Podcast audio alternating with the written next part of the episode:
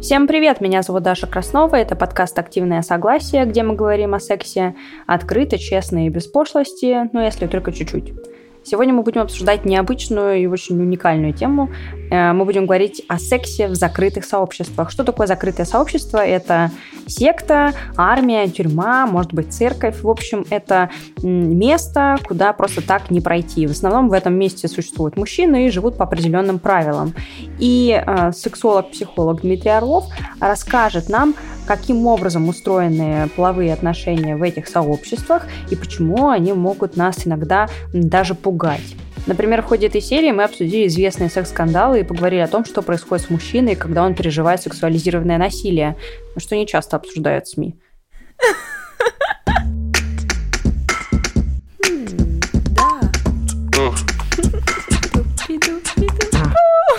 Что? Это секс. Страсть.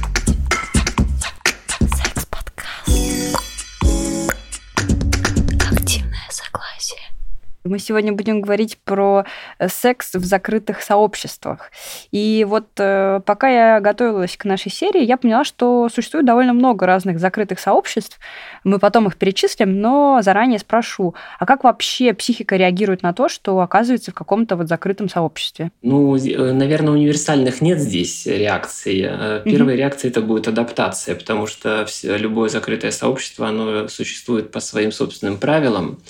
И э, не выполняя эти правила, человек, личность просто не сможет существовать в этом закрытом сообществе. Либо его сообщество не примет, э, либо человек будет чувствовать такой выраженный дистресс, что он сам как, как бы удалится или будет пытаться каким-то образом отстраниться от этого сообщества. Поэтому первый важный момент – это адаптация к тем нормам и правилам, которые э, присущи для какого-то сообщества. А если человек родился в таком закрытом сообществе, например, в секте какой-нибудь? Угу. Здесь, эм, да, есть исследования на эту тему, когда показывают, что если ребенок изначально вот растет, да, в таких искусственных условиях, то, эм, как это сказать-то, то, по сути дела, личность является настолько видоизмененной, то есть она с рождения э, развивается в неестественных условиях, потому что есть закрытое сообщество, та же самая секта, если говорить, у нее свои собственные правила, свои собственные представления о мире, о том, как люди общаются друг с другом, как они должны выстраивать отношения. А есть реальный мир, который э, очень сильно отличается от этих, э, скажем так, вот э, догм. Поэтому, как правило, такие люди очень мало жизнеспособны в реальной среде, им нужна адаптация, работа с психологом, и очень многие люди именно по этой причине не могут выйти из секты, поскольку, скажем так, там все понятно, там есть инструменты, как взаимодействовать, и они достаточно простые, а в реальном мире эти инструменты не работают. То есть здесь э, как бы идет сразу формирование личности в таких вот э, лабораторных искусственных условиях, которые неприемлемы и неприменимы к жизни. О, знаете, я что вспомнила раньше, когда я почему-то была ребенком, были очень популярные на по телеку э, сюжеты про детей Маугли. Я сейчас поняла, что, mm-hmm. походу, им очень трудно адаптироваться, даже когда их ну, обнаруживают, да. Угу. Ну, дети Маули это надо понимать, что есть книга. Эта книга ничего общего не имеет угу. к реальным детям. То есть те дети, которые действительно были э, ну, выжили в таких условиях, где людей не было. Эм, если говорить с позиции психологии личности, те личностные качества, которые характерны для людей, они так и не появляются.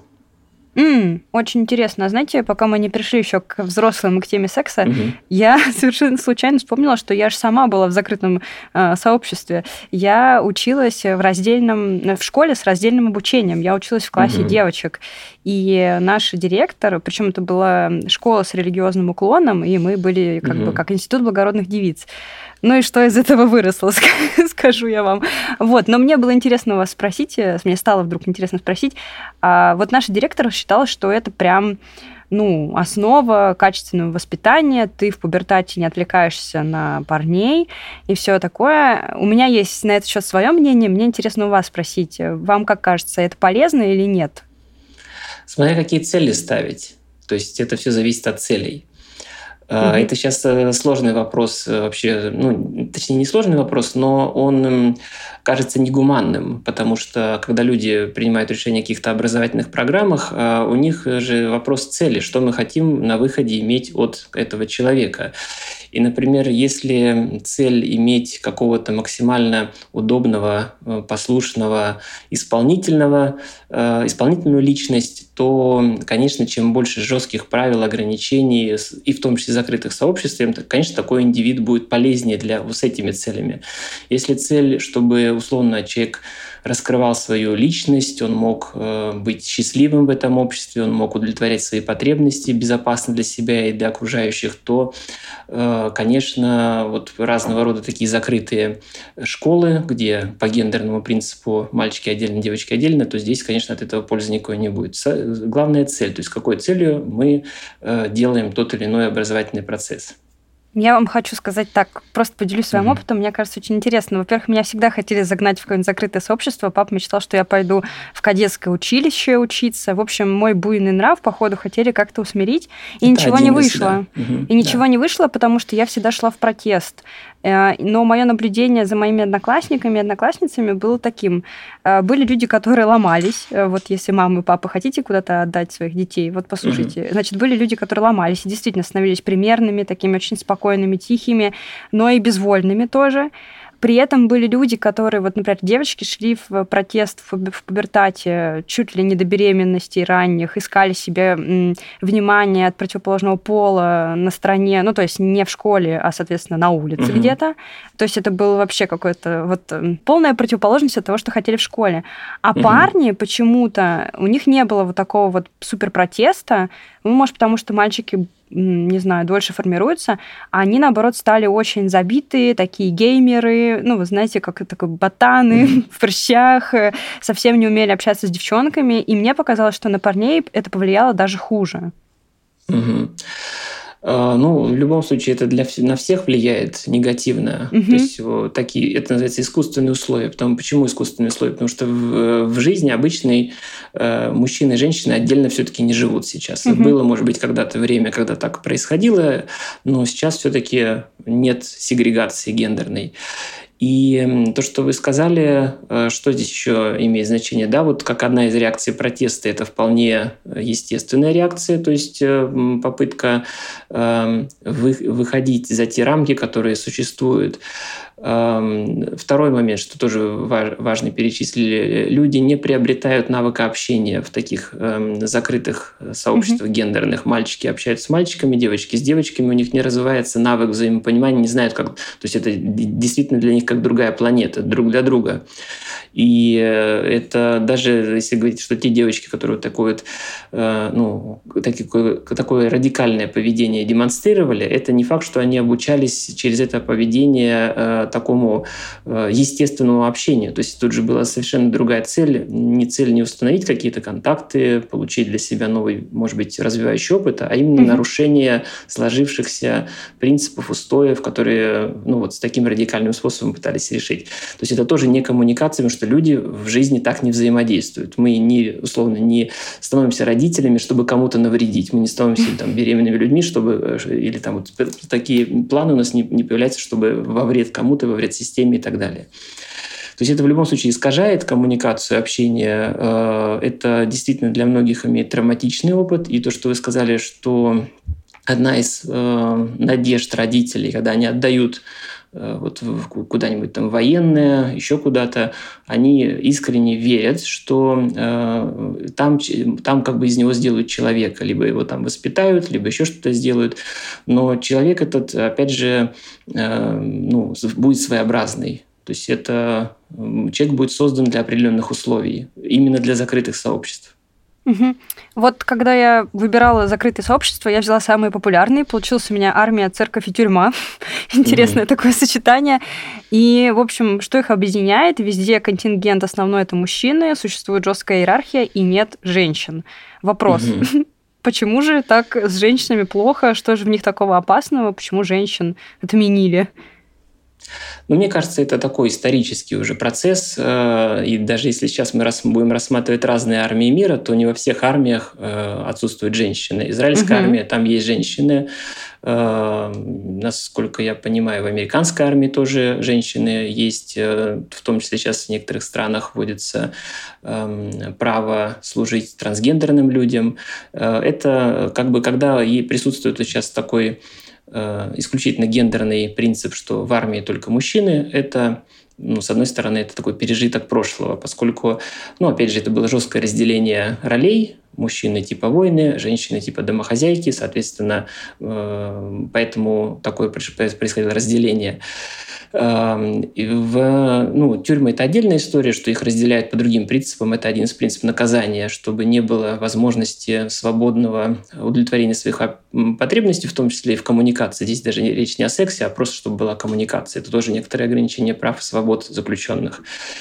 А, ну, а религия, у них есть свои представления о роли женщины, влияние на, если так выразиться, на миропорядок. Э, как правило, э, вот такие радикальные концепции, они все-таки женщине отводят ну, несколько неблагоприятное место. Э, там, источник вот, э, грехов, э, еще чего-то и так далее, что здесь опасность для, если мы говорим про какие-то религиозные сообщества, то есть женщина как некоторый фактор опасности, что появление ее вот в таком сообществе может разрушить всю систему. Э, вот, поэтому, наверное, здесь такие вот культурные и религиозные предпосылки, которые привели к тому, что эти, ну и законодательные, что все-таки вот такие сообщества, которые вы перечислили, они остаются закрытыми. Кстати, я хочу вам рассказать, что э, у меня так интересно, меня загнали в религиозное, получается, закрытое сообщество, а моя мама-то mm-hmm. была военная, моя мама служила в армии, и у нее есть фотографии даже с автоматом. Собственно, mm-hmm. поэтому она никогда не была домохозяйкой, и моя система мира, ну, такая особенная, мне кажется. Mm-hmm. А, вот э, мы сейчас будем проходить по каждой большой вот этой группе закрытой, и давайте начнем, ну, наверное, не знаю, пусть это будет то, что ближе мне, то, что мне кажется таким приятным, наверное, и классным, и светлым. Мы, если что э, угу. не хотим никого оскорбить. Мы сейчас будем говорить про церковь, про людей, которые отрекаются от отношений э, и уходят в закрытые угу. сообщества по своей воле, да, то есть это не секты, ничего. И вот мы начинаем с духовности, э, когда человек решает посвятить себя Богу и выходит на такой религиозный путь, он выбирает отречься от всех своих желаний угу. мирских. Насколько вообще человек способен отречься от своих мирских желаний? Ну, изучая природу человека, э, не только я, а физиологи мировые, э, специалисты, которые уже там, тысячелетиями изучают внимательно природу человека, эм, я, по крайней мере, нигде не встречал механизма, где человек мог вот так вот просто отказаться от этого всего. Я такого инструмента нигде не видел, кроме э, тех процессов, которые, в принципе, вредят здоровью. То есть, если действительно через определенные э, действия, которые приносят вред здоровью, можно от некоторых потребностей, безусловно, отказаться, поскольку они будут нарушаться вследствие изменения здоровья. Например? Э, ну, например, это Э, скажем так, э, отказ от э, или пересмотр питания, где существенный идет хронический недостаток некоторых питательных веществ, человек находится в хроническом истощении, из-за этого у него нарушается физиология, естественно, у него будут меняться потребности. Угу часть, опять же, вот некоторых религиозных э, практик, она тоже э, как бы включает отказ от или пересмотр питания, и в большинстве своем э, это как бы, ну, если говорить о пользе для здоровья, конечно, никакого не имеет. Поэтому, если мы говорим просто о том, что вот человек принимает решение, то каких-то физиологических способов просто так вот взять изменить свои, свои потребности на физиологическом уровне мне, ну, я вот не знаю ни, ни одного какого-то, может быть, исследования, где э, это было бы продемонстрировано. Другой момент, что люди могут утверждать, что у них они смогли это сделать. То есть именно uh-huh. сами люди, которые сделали для себя такой выбор, они говорят, что да, мы живем такой жизнью, значит, мы как-то пересмотрели свои потребности, там, отреклись от материальных, физиологических и только вот, например, там э, присутствуют только духовные. И здесь сложность в чем? Что проверить это невозможно, как на самом деле. То есть нет никаких исследований по поводу того, э, как, э, насколько, скажем так, активна сексуальная жизнь и в чем она проявляется. Э, есть разные, ну, это в большей степени наблюдения или откровения тех, кто находился в этой среде, и после рассказывает, что происходило. Так вот, те люди, которые там вот как-то делятся после разочарования чаще всего. То есть люди идут туда с некоторым вот... Э, Ожиданиями. Таки, ожиданием действительно как, как, каких-то чудес, благой жизни и так далее, когда они видят там э, какую-то обычную жизнь, которая характерна для закрытых сообществ, там каким-то образом перетерпев вот это разочарование, они потом рассказывают, что там происходит. Ну, опять же, по рассказам сложно сказать, достоверно это сведения или нет. Э, то здесь как бы тайна, подкрытая мраком. Э, и очень сложно объективно говорить, но понимая физиологию человека, сказать, что я вот просто могу сейчас от всего отречься, конечно, э, науке такие механизмы неизвестны. То есть, вероятнее всего, все присутствует, но в своеобразных формах. Подумала еще, что, может быть, такой путь выбирают особые люди, особого склада, может быть, там низкая либидо, например, может быть, низкая сексуальная конституция. Или, знаете, э, я в свое время хотела уйти в монастырь, но я была очень закрытым подростком, угу. не было общения, мне казалось, что это очень логично. Ну, то есть общения как бы и так нет. И ты и так сидишь в комнате, условно, угу. так ты сидишь, еще как-то духовно растешь. Ну, вот у меня была такая логика, мне казалось, что это все очень складывается. Ну да, вот есть, есть разные причины, почему люди для себя такой путь выбирают. Э, кстати, не всегда это низкая либидо, иногда наоборот, это крайне mm. высокая либидо. И это было в сериале uh, The Great uh, про Екатерину.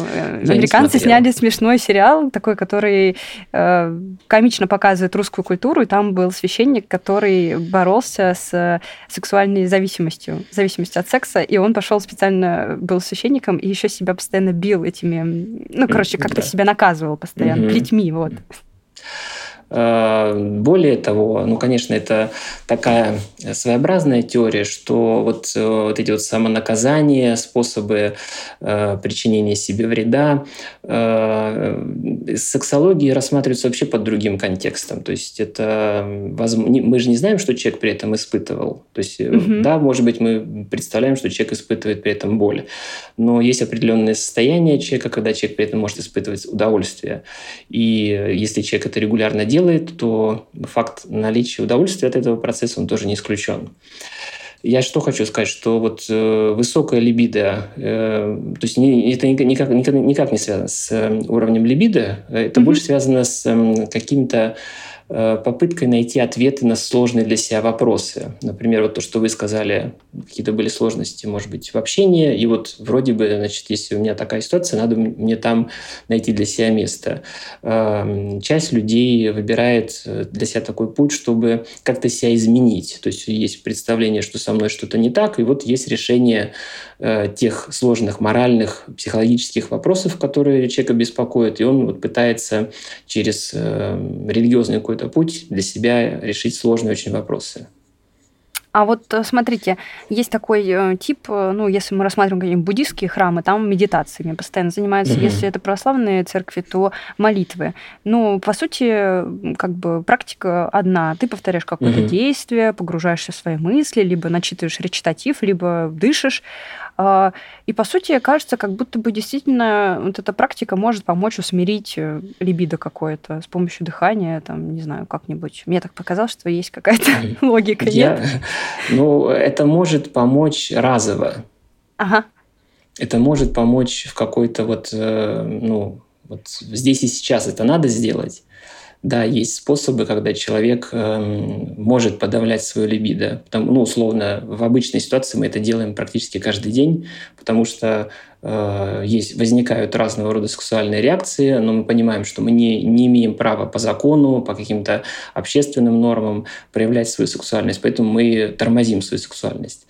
Но если человек э, находится в хронической ситуации, то есть это хроническое накопление, то здесь, э, еще раз говорю, что это достаточно сложно через дыхание или какие-то другие практики полностью выключить свою сексуальность. Теперь я поняла, как Иоанн Богослов просидел в пещере и написал откровение апокалипсис. Он просто mm-hmm. хотел есть и, наверное, в теплый дом. А, вот интересный такой момент. Я почему-то пока писала вопросы, вспомнила просто миллиард отсылок к разным фильмам, буду их называть, вдруг кому-нибудь mm-hmm. захочется посмотреть. Там интересные сюжеты. В общем, был такой фильм, называется «В центре внимания». Там была рассказана история одного великого секс-скандала про римскую mm-hmm. католическую церковь. Там журналист обнаружил очень много много случаев педофилии в церкви. И вообще, в целом, если мы как-то углубимся в какие-то темные там истории церковные, то мы mm-hmm. обнаружим, что это случается, ну, как будто бы довольно часто. Ну, соответственно, возникает вопрос, есть ли какая-то связь между этим, ну, то есть какие-то соответствующие mm-hmm. специфические люди туда идут, или, условно, вот эти ограничения как-то влияют на то, что человек там, ну, начинает мыслить как-то иначе. Какой mm-hmm. ответ тут? А, ответ э, очень сложно дать по многим причинам. Во-первых, во-первых, опять же, эти люди не исследуются. Эм, они же не обратились к специалистам самостоятельно, там, психологу хотя бы, угу. неважно, какому врачу э, или, или не врачу, а просто человек, например, задался вопросом, решить свою проблему, что со мной, что я делаю, почему я это делаю вообще, почему я причиняю другому человеку страдания и вред, и э, что со мной не так, что надо сделать, во-первых. Люди не обращаются такие за помощью, поэтому какая изначальная их мотивировка, почему они собираются в определенной, если вот, ну, как, как говорить, статистику, да, вот нашли, в определенной закрытом э, сообществе, мы можем только предполагать. Первое предположение, которое тоже вот э, в рамках этого расследования звуча, звучит, что э, закрытые системы сами себя воспроизводят. То есть те люди, которые пережили насилие в детстве, э, в рамках, там, например, закрытого сообщества, ну, часто же бывает, что вот э, там ребенок уже изначально в какой-то религиозной среде воспитывается, и он переживает это насилие, и в связи с тем, что э, с одной стороны, чаще всего э, насильникам это ну, как бы преподносится совершенно под другим углом, что это либо какой-то ритуал, либо еще какое-то действие. Там, то есть ни в коем случае там нет эм, э, разговора, и он исключен в принципе от э, какого-то правдивого, откровенного разговора о том, что что-то произошло страшное, надо что-то с этим делать. Угу. Чаще всего это выводится в какую-то модель, которая вроде бы понятна для обоих, кто это делает. И поскольку это закрытое сообщество, вырастая такой ребенок, э, не имея возможности э, как-то свой негативный опыт проработать, опять же, со специалистами, понимая от взрослых, кто участвовал в этом процессе, что это является частью нормы, потому что это происходит со всеми э, практически, то как бы взрослее уже этот взрослый человек, который был когда-то э, жертвой насилия, он становится уже и автором насилия. Это вот такой вот самовоспроизводящий процесс. Пока э, никто не обращается за помощью, то есть ни жертва насилия, ни сам э, человек, который совершает насилие, разорвать этот порочный круг достаточно сложно, только вот какие-то расследования помогают обнаружить это и вмешаться в этот процесс про систему, которая воспроизводит сама себя.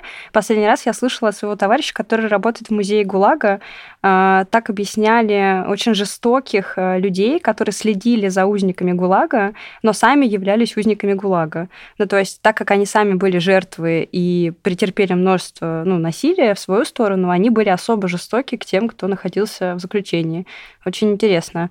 Вот э, про церковных служителей еще такой момент, э, узнавать вот эти вот шокирующие подробности нам очень болезненно и трудно, потому что мы привыкли думать, что если человек духовный, он не может совершать плохие поступки. Вот что это... И психика всячески сопротивляется вот этому знанию. Что это такое срабатывает у нас? Это какое-то когнитивное искажение или что это такое?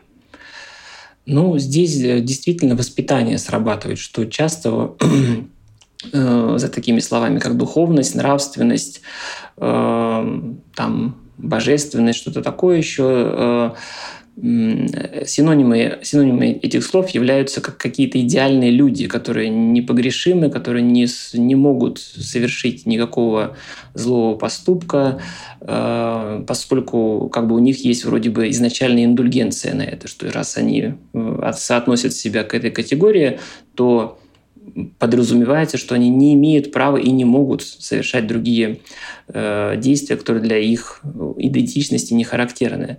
Но даже сами религиозные люди говорят о том, что когда разные ситуации э, происходят, что они тоже люди в первую очередь. И если вот в их модели все это рассматривать, что и у них тоже есть грехи. Э, здесь именно э, такая, ну, скажем так, э, утрированная модель, которая присутствует в обществе, что вот такие слова, они как бы э, человека заранее э, могут оберечь от чего-то, там вот духовный, нравственный, э, какой-то вот очень религиозный, очень верующий, что заранее это якобы заранее от чего-то спасет. Э, от каких-то вот опасных, вредных действий по отношению к другим людям. Но сами же люди религиозные говорят о том, что это никак не спасает, это вообще никакого отношения к профилактике, что ли, э, тех действий, которые они называют там грехом или действием из-за дьявола или из каких-то других сил. То есть это никак не взаимодействует. Просто у них вот, э, у людей, которые, наверное, стараются популяризировать там вот религиозные какие-то течения, им, конечно, выгодно преподносить это как как такой вот идеальный мир, где все максимально, ну, не знаю, там, какой-то вот практически рай на земле. Им это, наверное, выгодно таким образом себя преподносить. Ну, правильно, я понимаю, что это, по сути, работает как еще у ребенка с родителем. Пока родитель у тебя ну, не ошибся, он такой сверхчеловек. Как только он совершил ошибку первый раз, он становится, ну, условно, на одну ступень с тобой. Если так э, будет с э, какими-то церковными историями, то это поколебит веру, наверное, да? А, ну, зависит от того, как родители объясняют свои ошибки. То есть, mm. если родитель показывает, что я человек и я ошибаюсь, и это вообще-то нормально, что я ошибаюсь, то, э, значит, ребенок понимает, что никакого здесь э, авторитета не исчезло, а что действительно у любого человека есть право на ошибку. А когда родитель говорит, я взрослый и я могу это делать, а ты маленький, то есть вот у нас есть своя угу. категория, у нас как бы мы можем это делать, а ты вот не можешь это делать, тогда, конечно, вот эти механизмы, они начинают срабатывать, потеря авторитета или наоборот желание попасть в эту группу, где мне все дозволено, а пока вот я ограничен в своих правах. Переходим к жесткой группе. Это угу. армия. Там дисциплина, агрессия, все такие брутальные, патриархат в абсолюте. И кажется, как будто если там все такие супер э, ну, как это, угу. пропитанные мачизмом, то и либидо должно быть у них ого-го, а тут их запирают, значит, в, в отдельную какую-то команду, и женщин там тоже никаких нет. Угу. Соответственно, возникает такое ощущение, что в этом обществе, наверное, это либидо должно трансформи... трансформироваться в какие-то извращенные вещи тоже. Ну, например, в какой-то садизм, там, не знаю, может, БДСМ, угу. еще что-нибудь, еще что-нибудь. Э, ну, скажем так, это фактор риска действительно. Во-первых, в армию люди идут в возрасте 18 лет, например, там вот в возрасте своей гиперсексуальности. И, конечно, тут риски есть. И то явление, которое называется дедовщина, на самом деле можно объяснить через вот эти механизмы садизма, когда человек получает удовольствие от унижения, избиения э, другого человека, то есть у него появляется такая возможность. Это действительно очень близко к вот этим вот феноменам садизма. А, но э, если говорить о правильно организованный процесс в армии, то, как правило, люди там загружены физическим трудом. То есть у, него, у них достаточно много физической активности. И эта физическая активность э, зачастую на таком пределе, что ну, плюс сна мало, то есть там нет такой возможности как бы поспать, отдохнуть и все остальное. Поэтому вот эти вот механизмы перегрузки, они косвенно, конечно, негативно влияют на либидо. Иногда даже, может быть, есть желание, но просто физически на это нет сил из-за повышенной нагрузки, особого, особого режима сна, плюс еще депривации своих собственных потребностей. У тебя нет свободы уже в той возможности, которая была до этого. Поэтому здесь вот эти вот э, действия, они так вот негативно сказываются. Но, опять же, все будет зависеть от того, как эта закрытая э, группа какие собственные правила будут вырабатывать. Если у них есть на это время, если, грубо говоря, их командир эм, дает такую не, не совсем правильную свободу своим там, вот, солдатам и так далее, что они в рамках своего закрытого общества не знают, чем заняться и выдумывают для себя какие-то новые нормы, новые правила. Там возможно все что угодно. Угу, угу. Вот был интересный момент тоже в сериале «Нулевой пациент про ВИЧ» недавно угу. вышел и был очень популярный оказался. Мне понравился, всем тоже советую. Там военный переводчик рассказывает, что военный переводчик, у которого обнаружили ВИЧ, рассказал, что вот так и так я переспал с половиной роты солдат. И там был удивительный момент, когда приходит и вот там старший, не знаю, как командир говорит, так, рота, кто имел, ну, условно, секс вот с Петровым угу. Ивановым. И все такие, ну, конечно же, никто не сознался, потому что их построили. А, ну и вопрос, соответственно, гомосексуальность среди военных. да или нет? Есть или ну, она, нет? смотрите, она есть в любом закрытом сообществе. И угу. э, если мы говорим про армию, то вот не, ну, какое-то время назад, я не помню точный эм, год в Америке был очень сильный скандал в связи с этим. И вообще история вышла на тот уровень, что Э, там стали очень жестко это наблюдать, контролировать, потому что с точки зрения эффективности это называется неуставные отношения, то есть любой секс, неважно, даже если он по обоюдному согласию происходит в э, такой среде, но с точки зрения Э, эффективности он э, негативно влияет на дисциплину, на результаты, на то, ради чего люди там в армии собрались, поэтому там это очень жестко пытаются как бы э, менять. И мы не знаем, свели это на, они на нет или нет, но один из таких методов, где все-таки можно ну, как-то вот вмешаться в этот процесс, это контроль дедовщины. То есть как, как, как только этот процесс устраняется из армии, как только командиры дают правильное задание, правильно организуют быт э, своих подчиненных, солдат, то когда они полноценно заняты определенными задачами, соответственно, вот эта вот история, где находить время и на неформальные, на неуставные отношения гомосексуальные отношения, конечно, будет меньше. В Советском Союзе это достаточно ну, такая очевидная для многих вещей, то, что в этом фильме показано. А, почему это происходило? Во-первых, сексообразования не было никакого, и для многих людей, которые э, там 18-летними вошли в армию, они просто относились к этому как ну, там, обычному удовольствию. Подумаешь, там что-то там со мной сделают или я что-то сделаю. У человека не было никакой абсолютно коннотации, э, смыслов к этому процессу. Это было просто для них удовольствие. И были те люди, которые чаще всего ну, выступали в роли развра- э, развратных действий, то есть от, от кого-то все-таки шла инициатива. Угу. И, грубо говоря, кто-то один начинал развращать всю там либо роту, там, люди, парни из, деревень, еще откуда-то, потому что ну, как бы парни такие с, абсолютно с чистым сознанием, для них-то нет, это не значит, что они гомосексуалы там, или что вот они какой-то статус получают, просто для них удовольствие. Вот. И плюс еще, конечно, элемент дедовщины, который также присутствовал в армии, он тоже, конечно, в некоторых, э, скажем так, процессах э, посвящения, что ли, он включал в том числе разного рода сексуальные действия. То есть, получается, мы сейчас условно опровергли миф о том, что если ты ну, там, поцелуешься с мужчиной, и ты мужчина, или переспишь с мужчиной, и ты мужчина, то ты обязательно станешь геем. Да, это не заразно.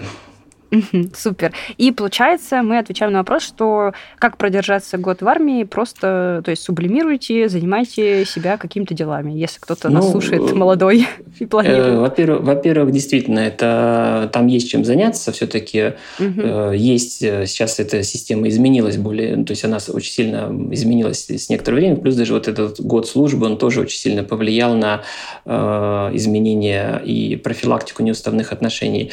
А следующий следующий момент, что сами э, солдаты и люди, которые служат, э, ну, кто, опять же, откровенно об этом говорит, что когда есть возможность, они все-таки мастурбируют, и в этом нет ничего э, плохого, неправильного. То есть э, это один также из способов реализации своей сексуальной потребности. Угу. А, а вот я тоже подумала, что а если я долго не занимаюсь сексом, например, и нахожусь в таком вот закрытом сообществе, его же, ну, как я не знаю. Я сейчас из человеческого опыта скажу. Угу. Когда ты начинаешь заниматься сексом, как будто его хочется больше, ну, на какой-то период. Когда ты перестаешь заниматься сексом, его как будто хочется меньше, и в конце можно вообще как-то отодвинуть эту потребность. Типа как будто организм немножко ну, адаптируется под условия все-таки.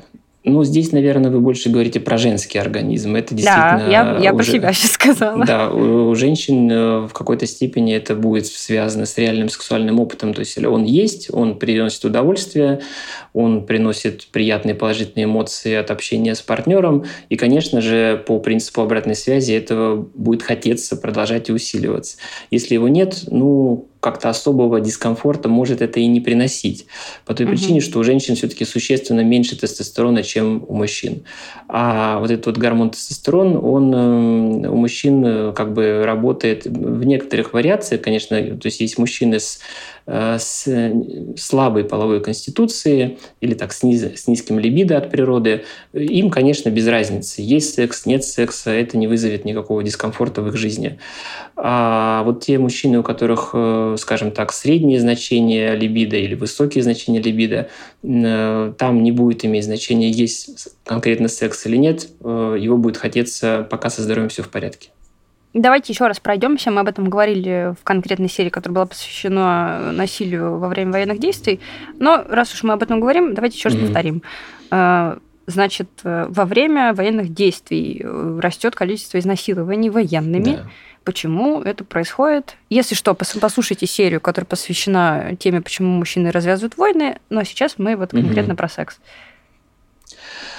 Э, вопрос, почему это происходит. Эм, дело в том, что это происходит, ну, то есть это всегда происходило, это не то, что какое-то э, ноу-хау сейчас, которое появилось. Э. Но тут, но тут просто у многих вопрос, ну, у многих людей, которые сейчас, например, за этим наблюдают, за, с этим столкнулись, угу. прочитали в интернете об этом, у всех вопрос, они что, все насильники туда поехали? Ну, то есть угу. это как вообще? Эм, как здесь, э, опять же, мы не можем однозначно ответить на этот вопрос, потому что этих людей никто не исследует, не наблюдает. Мы можем только предполагать на основании таких социальных и психологических процессов, которые происходят э, в такие сложные, ну, в периоды, когда происходят войны. Так вот, когда э, человек, по сути дела, находится на грани жизни и смерти, в, такой ежедневной ситуации, потому что до этого люди жили, у них как бы не было вокруг выбора сегодня я умру или завтра. То есть не было такого вообще вопроса, не стояло.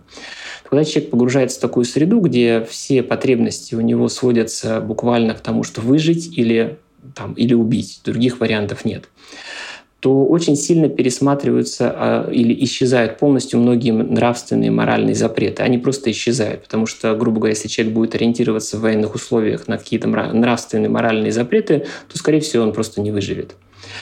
И это огромная проблема для э, всех, э, скажем так, участников боевых действий, потому что вот э, там по статистике то, что происходило после афганской войны, и, и многих других, в других странах, где тоже были разного рода конфликты, э, когда военные оттуда возвращались, как бы вот эти моральные запреты, которые они там потеряли и которые там они исчезли, они уже не вернулись. То есть, когда они вернулись живыми в обычную среду, э, вот восстановить этот человеческий облик ну, в некоторых случаях оказывается невозможным. То есть, почему речь идет именно о такой сложной и достаточно дорогостоящей, дорогостоящем процессе реабилитации военных. У них достаточно сложная судьба после того, как все это заканчивается в любом случае. И э, потеряв вот эти вот нравственные, моральные ориентиры, когда человек находился на грани жизни и смерти и каким-то способом выжил, то э, у, с точки зрения мозга это является вроде бы успешной моделью. Я отказался от всех принципов, которые раньше вроде бы мне были нужны. И благодаря тому, что я нашел в себе смелости отказаться от всех этих принципов, я выжил. И в том числе это, конечно, проявляется в таких вот банальных вещах, когда человек перестает ограничивать себя в сексуальной активности. Видит объект, тут же начинает взаимодействовать вне зависимости, там, есть согласие, нет согласия, э, вообще в каком состоянии другой человек, потому что все моральные принципы, они исчезают. Конечно, есть часть людей с э, э ну, в сексологии это называется парафильные э, наклонности, парафильные э, сексуальные фантазии, тенденции, конечно, которые используют возможность их реализовать. И э, какого разного рода военные действия, это, конечно, для них такая вот удобная возможность легально, вроде бы легально их э, реализовывать mm-hmm. свои потребности. Более того, даже где-то, я не знаю, фейк это или нет, но где-то кто-то в э, Твиттере там делал скриншот, что кто-то пишет о том, что из участников кто испытывает удовольствие при убийствах.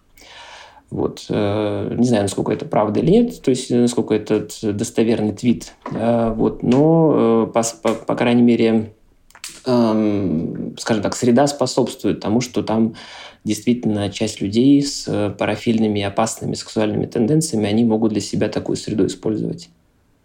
Про сексуальные ничего не могу сказать, но тоже могу привести отсылку к фильму. Угу. Это документальный фильм, называется «Человек». Там много-много разных людей дают интервью. Ну, угу. про всякие темы разные очень. И один из кусков мне очень сильно запомнился. Там американский военный рассказывал. Я вообще даже удивилась, что они смогли заснять ну, человека, который согласился дать такое интервью. Э, американский военный говорит э, прям в камеру, что да, я прошел, ну, я был в горячей точке, и сейчас я вернулся ну, в обычную жизнь, к обычным людям, но я хочу вернуться обратно, потому что я просто mm-hmm. хочу убивать. Ну, то есть у меня есть такая потребность, я не могу ну, обычную жизнь mm-hmm. жить теперь. И было видно, что ему, ну, тяжело, скажем так. Как-то э, трудно тяжело жалеть человека. Жизни, тяжело в да. обычной жизни такому человеку. Он не, не приспособлен после этого действия. Это самое главное, одна из самых главных проблем э, войн, э, потому что происходит вот такая дегуманизация, mm-hmm. расчеловечивание, и все, что, собственно говоря, было накоплено и достаточно большим трудом создано человечеством для того, чтобы мы безопасно друг с другом общались, э, только лишь получив, только лишь получив вот этот новый опыт, где человек легально, абсолютно, ну, вроде бы легально, да, то есть его как бы государство дает ему право это делать. Так вот, э, только как только человек э, получает возможность легальную все эти запреты нарушить, обратно э, ну, вернуться к этим нормам бывает очень сложно, в некоторых случаях это просто невозможно. И это для многих стран огромная проблема. Именно поэтому, собственно говоря, все, вот весь мир он стремится к тому, чтобы не было никаких э, решений путем военных действий, потому что что потом делать с этими солдатами, государство не знает. Ну, то есть нет этого инструмента, чтобы благополучно адаптировать потом этих людей обратно в общество. Я так же, как и все, была выращена на культуре вот этой тюремной романтики. Мы переходим mm. к части про тюрьму. Ну, я mm-hmm. тоже тут расскажу, что даже вот моя бабушка, например, у нее был сборник кассет э, шансона, и там вот эти все воровские истории очень постоянно у нас дома играли. При том, что моя бабушка была полицейской. Прошли, да. Моя бабушка mm-hmm. была полицейской, и она, устра... mm-hmm. она участвовала в перестрелке, и про нее писали в газете. Представляете? Где я еще mm-hmm. могу это рассказать вообще? В общем, ну, про тюрьму тоже интересно. С одной стороны, там точно известно, что люди занимаются да. гомосексуальным сексом. При этом они э, часто тоже не являются гомосексуалами. Угу. И я даже слышала такую историю, причем от участницы Pussy Riot, э, когда она, будучи в заключении, э, условно взяла на себя ну, роль лесбиянки, скажем так, угу. и завела там отношения, чтобы выжить, грубо говоря. Угу. Вот мужчины, которые такими методами пользуются, они тоже делают это, чтобы выжить? Или как это объясняется? Мне кажется, женская и мужская все-таки здесь будут отличия принципиальные. А вот интересно, кстати, весь мир угу. стремится к тому, чтобы говорить, что мужчины и женщины не так уж и различаются, а вы уже второй раз говорите о том, что у нас есть существенные отличия. Да, так, э, да, я это говорю, потому что, ну, пока мы констатируем факты, весь ага. мир действительно стремится к тому, чтобы все эти несоответствия компенсировать, чтобы не было крайностей, потому что в любом случае это невыгодно э, самим людям, когда есть какие-то принципиальные отличия, но тем более вот такие закрытые сообщества, наоборот, стремятся к сохранению этой разницы. То есть для них это ценность, для них mm-hmm. это является, как бы, как сказать, вот такой вот скрепой, что ли, которая mm-hmm. говорит, что вот у нас все правильно, потому что мы, мы-то живем по-старому, мы как бы вот э, придерживаемся тех правил, которые были еще до нас придуманы. И все его закрытые сообщества, они как раз, то есть если мы говорим о том, что закрытые сообщества, например, стремились бы к равноправию, к уважению э, личности другой, то они бы не стали бы закрытыми. Нет смысла закрываться тогда. Какой смысл им закрываться от общества, если они живут на равных со всеми людьми? Они как раз закрываются, потому что они создают уникальные условия неравенства, Э, иерархии, которые выгодны тем, кто выше, и, соответственно, невыгодно, понятное дело, что кто ниже, но у тех, кто ниже, создается иллюзия, что они могут стать э, как бы вот на верхушке этой пирамиды быть со временем выполняя, подчиняясь и там встраиваясь в эту структуру и систему. Вот, поэтому здесь э, что можно сказать, что ну, действительно это присутствует. Это, конечно, ни в коем случае не оценивается самими участниками как э, гомосексуальные отношения или как гомосексуальная идентичность. Это имеет определенные либо э, такие вполне э, естественные, что ли, для тюрьмы ну, как бы проявления, что это просто как mm-hmm. бы часть жизни, что это есть и все. Э, другое дело, что каждый в зависимости от своих каких-то внутренних принципов пользуется этим, имеется в виду, если он в активной роли. То есть угу. никто же не заставляет насиловать других людей. Там, не, никто, никто что тебя не будет заставлять это делать. Но кто-то, например, принимает решение, что да, все-таки, опять же, это мы говорим о э, изменении моральных принципов, что человек отказывается от этих моральных принципов, и он, э, скажем так, отказавшись от этого, не чувствует какого-то внутреннего краха для себя. То есть мир не рухнул у него после того, как он отказался от какого-то очередного. То есть сначала было преступление, сейчас еще очередной отказ от каких-то нравственных принципов. И мир как какой был, такой он остается. Вот, то есть те люди, которые в активной роли здесь выступают, они, конечно, считают, что они там физиологию свою удовлетворяют или как-то, опять же, управляют теми, кто опущены и так далее. То есть у них своя какая-то идеология есть. Вот. Эм, сказать, что ну, как вы сказали, что это пример такой, как у Пусси Райт, что она как бы ради выживания выбирает такую форму, то, э, наверное, для мужчины, если выбирать такую форму, то она будет крайне опасна, и не факт, что он выживет. То здесь, э, что здесь есть отличие. А вот интересный есть... вопрос возник mm-hmm. у меня, ну, довольно логичный. Э, зачем, ну, допустим, гетеросексуальному мужчине, находящемуся в территории закрытой, mm-hmm насиловать другого мужчину, если можно помастурбировать? Ну, то есть в а, чем запрос да. вот взаимодействия именно с другим угу. человеком обязательно? Это, как ни странно, вот то, что мы говорим, это проявление власти. Угу. Это иногда не имеет никакого отношения к удовлетворению своей потребности, а имеет цель показать, что я на, вот в этой иерархии занимаю совершенно другое место, и я могу себе это позволять. Угу. Вот интересно, такой, наверное, самый яркий эпизод ну, знаете, во всяком случае, на меня он в какой-то момент жизни произвел очень такое сильное впечатление. Я смотрела фильм «Американская история X», и там была показана угу. как раз история заключения тюремного и вот этого изнасилования, ну, угу. опущенным, когда делают мужчину. И угу. если не смотрели, посмотрите, тоже очень ну, прям начинаешь очень прям сочувствовать этим людям, конечно. И угу. возникает вопрос вот тут вот. Э, психика мужчины и женщины одинаково реагирует на изнасилование или нет? Нет, конечно, не одинаково. Это тоже культуральные различия. Я думаю, сейчас я скажу, mm-hmm. одинаково ли? Вы скажете одинаково, и я скажу, вот мужчины, посмотрите фильм, и типа представьте себя на месте этого главного героя, mm-hmm. и вот так вот. А вы мне говорите нет. А теперь нет. оправдывайтесь. Сейчас оправдаюсь. Эм, смотрите, как ни странно, эм, это будет звучать сейчас очень вообще странно и, может быть, э, нас, на нас обидятся и что-то неприятное про нас напишут, но вот в этой существующей культуре патриархата и культуры бедности изнасилование женщины – это допустимая вещь. Угу. То есть это как бы действие, которое может произойти теоретически женщиной. На улице это может произойти, там, от мужа может произойти, в какой угодно ситуации. К сожалению, культура бедности это допускает. И те люди, которые оказываются вот в закрытых сообществах, они все-таки придерживаются вот этой культурных, культурных норм культур бедности, культур патриархата. То есть там это допустимо, что это не является, конечно, это травма серьезная, но это не является, к сожалению или к счастью, тут сложные, ну, сложные выводы делать, но поскольку это является допустимой, то уровень значимости этого процесса совершенно другой, чем для мужчины. Потому что для мужчины в культуре бедности это недопустимое действие. То есть, э, грубо говоря, в отношении женщин такое может произойти. Это, конечно, плохо. Угу. Даже культура бедности это осуждает и говорит, что это неправильно, надо наказывать насильников и так далее но насилие мужчины в культуре бедности отсутствует в принципе, что для мужчин это недопустимый поступок. И если женщина, вот оказавшись в такой сложной для себя ситуации, с точки зрения вот этой культуры бедности, не теряет свою идентичность, она остается женщиной. Просто с ней случилась трагедия, тяжелая ситуация, э, ей сочувствуют, ей э, оказывают помощь иногда ну, там и женщины, и правоохранительные органы и так далее, то к мужчине будет совершенно принципиально другое отношение. Он как бы перестает быть мужчиной. Угу. Именно из-за культуры бедности. Именно в этом принципиальное отличие. И э, ну, достаточно большая история, часто история суицидов у мужчин после как бы, таких процессов. Потому а, что... то есть они вообще не могут это Это невозможно. Пережить, то есть условно. дальше с этим жить невозможно, конечно, да. А, то есть угу. это, это, это действие, после которого, э, опять же, в рамках этой культуры э, человек просто понимает, что он больше не существует как мужчина.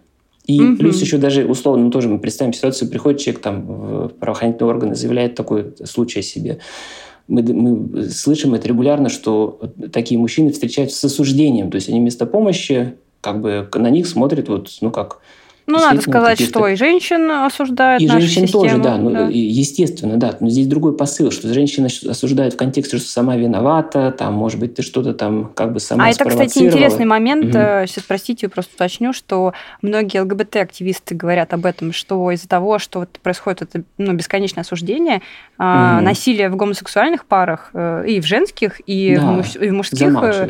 Да, замалчивается. Это такая серая зона, и там тоже существует изнасилование. Об этом Да, не конечно. говорит.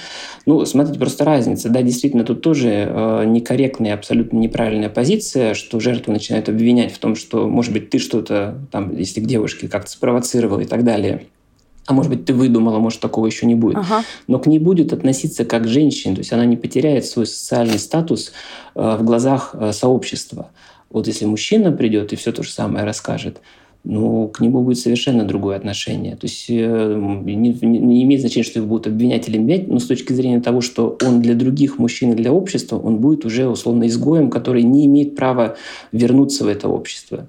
Именно поэтому я говорю, что э, восприятие совершенно разное этой, травмы. То есть это, безусловно, травма, но вот за счет таких культурных э, предрассудков, э, как ни странно, травма для мужчин у нас существенно тяжелее, из-за этого огромное, ну, то есть вот так- такая взаимосвязь с суицидами и с замалчиваниями этих случаев.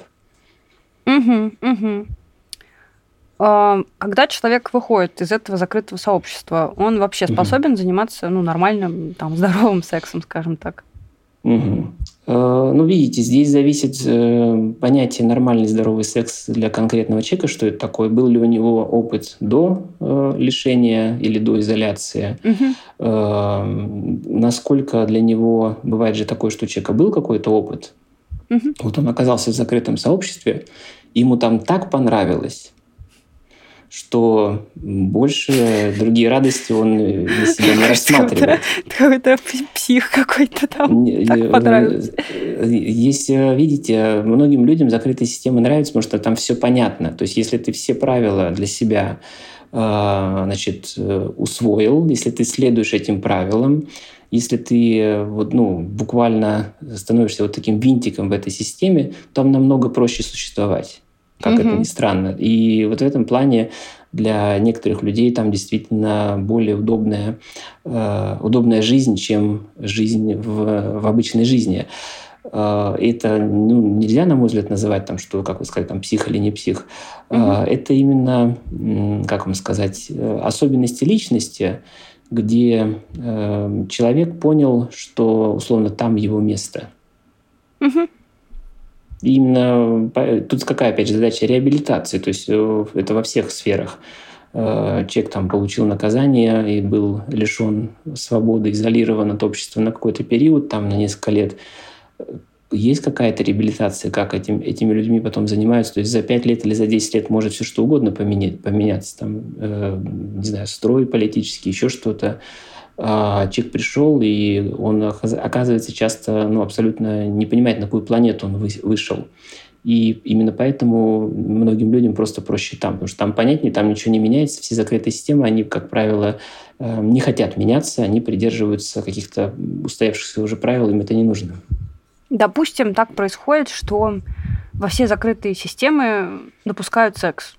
Это их улучшит, Мгм. это облегчит жизнь людей, это сделает как-то, ну вот какие-то положительные сдвиги произойдут. А а что значит допускают секс? Что это значит? Ну, он я же не так знаю, там есть, он и так там есть. Ну, я не знаю, допустим, там в армии появляются женщины, э, Мгм. отношения можно, ну, в каком, каким-то образом э, оформить, там, условно, мы пара, да, Мгм. там, подаем какую-нибудь расписку, что мы пара, нам дают там комнату какую-нибудь с койками, Мгм. этими железными в армии, не знаю, в тюрьме там тоже может быть, офор... офо- их, не знаю, там устраиваются встречи какие-нибудь женщин с мужчинами, я тоже нахожу себе пару, оформляюсь, что я ячейка тюремной э, жизни какой-то, что в церкви, Мгм. ну, в церкви можно иногда жен себе заводить Да. так-то. Там нет вопросов, наверное. Ну, я думаю, что здесь вопрос, э, как сказать, то есть это именно вопрос отношений, именно создание внутри закрытой, закрытой группы уже какой-то уникального нового союза. Ну, мой А, вопрос такой, что Мгм. условно поможет ли это людям не терять свое человеческое лицо, например, потому что Мгм. ну, в книгах о войне э, есть такой момент, что если ну, где-то появляется женщина, мужчина э, который в адеквате держит себя в руках, он ну, склонен вести себя немножко иначе. Там, меньше ругаться матом, как-то Хотя я не знаю, это вот это романтизация войны, наверное, или... Знаете, э, мне я кажется... не знаю, я очень поняла, что я, я запуталась. Я, да, мне кажется, это все художественная литература, то, что вы Блин, описываете. все. По крайней мере, разного рода дневники, э, наоборот. То есть ничего хорошего нету? Э, присутствует другой момент, если мы говорим про именно вот военные какие-то действия, условия, когда человек видит более слабого, то здесь вообще никаких тормозов может не быть. То есть, когда сильно есть, это вызывает страх, это вызывает именно такой просто животный страх, что меня тоже могут убить. Угу. А, вот. а в ситуации, то есть здесь женщина рассматривается как слабое существо. Угу. А, вот, поэтому, наверное, это больше художественная литература. Так, ну тогда получается мой ответ, ответ на мой вопрос, что женщин просто нельзя допускать э, в закрытые сообщества. А, ну, смотрите еще раз, то есть э, я не знаю, как, как тут вопрос э, функции этих закрытых сообществ, для чего они созданы. То есть, если говорить про тюрьмы и все остальное, то здесь конкретно понятно, что люди ограничены в правах за счет угу. из-за того, что они совершили преступление. А стоит ли им позволять, эм, как бы, ну, с другой стороны, там в любом случае образуются союзы, даже то, что вы сами проговорили вот из опыта эм, э, участницы Пусирай, что там, угу. там, всегда, там всегда образуются союзы, это как бы всегда происходит. Они могут быть сексуальные союзы, они могут быть дружественные союзы. В любом закрытом сообществе это, это происходит, хотя сама закрытая вот группа, она, ну, как бы цели, чтобы наоборот этого не было, поскольку любая, вот как бы любое внутреннее объединение, оно начинает как бы с собственными целями и смыслами обрастать. Если пара, то у них собственные цели и интересы. Если это друзья, у них тоже могут быть какие-то собственные интересы. То есть для закрытой группы это невыгодно, потому что такими людьми сложнее управлять. Вот. Э, как бы женщина или не женщина, я не знаю, тут, мне кажется, дело не в этом, а дело в том, что, опять же, какая цель, ради чего та или иная вот закрытая, то или иное закрытое сообщество существует. Ну, короче, я поняла, так мы выяснили, что я романтик в душе, потому что я думала так. Мне... Ой, я сейчас поняла, что моя система мира, конечно, в очередной раз разрушилась. Я думала, что э, ну, многие закрытые сообщества приводят к тому, что потом человек, ну, как мы уже выяснили, не может вписаться в обычную жизнь, а Сложнее, отно... да. да. А отношения, ну, в моем понимании, делают всех нас лучше, учат заботиться друг о друге. Ну и как бы даже если ты совершил преступление, ну, видите, я, видимо, какой-то гуманист, угу. что не нужно прям сильно добиваться расчеловечивания. То есть я считаю, что, возможно, наши тюрьмы, ну, не лучшее место для, условно, исправления, они больше для подавления. Ну, зависит, конечно, от степени тяжести преступления угу. и прочее, но такая у меня была концепция. Ну да, здесь э, мы сейчас много, много с чем столкнулись, что наши такие гуманистические цели, идеи, они очень сильно э, ну, как бы претерпевают выдержку, то есть и угу. прочность, потому что, несмотря на то, что происходит, не значит, что мы должны от этого отказываться. Э, наоборот, мы должны еще больше это ценить, уважение друг к другу, ценность человеческой жизни, неприемлемость насилия ни под каким предлогом, э, неважно какой предлог, то это все равно неприемлемо. Человечество сейчас вышло на тот уровень, когда можно любой конфликт решать дипломатическими путями, путем переговоров, э, какими-то другими способами, но не через убийство или через насилие. Поэтому здесь наша задача — это сохранять эти ценности. И с другой стороны, когда мы видим, что есть какая-то другая действительность, это нам, на мой взгляд, дает возможность посмотреть, что Эм, как сказать, э, вот убрать какую-то вот, э, может быть, эм, э, ту романтику, которая мешает э, критично взглянуть на мир, что с ним происходит. То есть не полностью от этого отказываться. Mm-hmm. То есть мы не отказываемся от своих ценностей и взглядов на человеческую жизнь, но мы понимаем, что люди все разные, и для кого-то это не является ценностью, для какой-то человек живет совершенно по другим принципам, и эти принципы как раз-таки входят в конфликт. Я сделала эту серию, чтобы утолить ваше и свое любопытство и ответить на вопрос, а почему в мире что-то происходит так, а не иначе. Конечно, кажется, что ключ от всех дверей — это открытость, это принятие других, это отсутствие каких-то серьезных рамок и вот этот вот эм, обмен опытом, образование и просвет. Но, к сожалению, э, эти закрытые сообщества продолжат существовать в том или ином виде, и, конечно же, регулировать отношения э, там будет гораздо гораздо сложнее. Но наша с вами задача не осуждать, да, не лезть в чужой монастырь со своими правилами, а отвечать за себя, брать ответственность за свои поступки на себя и быть счастливыми, конечно же. В этом нам поможет подкаст «Активное согласие». Слушайте его каждый понедельник. Шерьте наши серии в своих социальных сетях, запрещенных и нет. Всем удачи, всем пока-пока.